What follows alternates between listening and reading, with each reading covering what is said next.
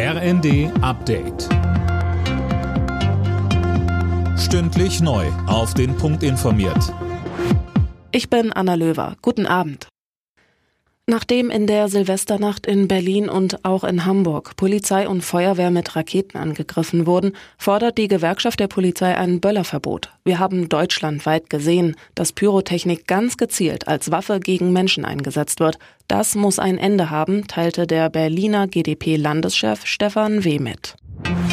Mit dem neuen Jahr löst das Bürgergeld Hartz IV ab. Für alleinstehende Bezieher gibt es jetzt 502 Euro, das sind rund 50 Euro mehr als bisher. Mehr von Daniel Bornberg. Nach langem Gezerre hatten sich Ampelkoalition und Union dann doch noch auf einen Kompromiss geeinigt. Auch in Zukunft drohen Strafen, wenn man Termine verpasst oder einen Job nicht annimmt.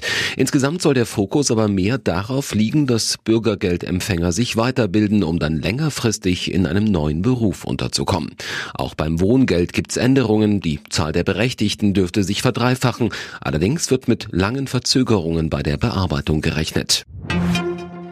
Der neue Handwerkspräsident Dittrich warnt davor, dass sich viele schon bald keinen Handwerker mehr leisten können. Wie er der Bild am Sonntag sagte, führt an steigenden Preisen aber kein Weg vorbei. Immerhin werde auch für die Handwerker alles teurer. Die Rechte von Kindern und Jugendlichen in Deutschland sind nach Ansicht des Kinderhilfswerks in schlechter Verfassung, ob in Kitas, Schulen, bei der Versorgung in Krankenhäusern, es brennt an allen Ecken und Enden, so der Präsident des Kinderhilfswerks Krüger. Bei der Vierschanzentournee hat Oberstdorf-Sieger Halver Egner Granerüth auch das Neujahrsspringen in Garmisch-Partenkirchen gewonnen. Hinter dem Norweger landeten der Slowene Andrzej Lanišek und der Pole David Kubacki. Die DSV-Adler Andreas Wellinger als Achter und Karl Geiger als Elfter verpassten einen Podestplatz klar. Alle Nachrichten auf rnd.de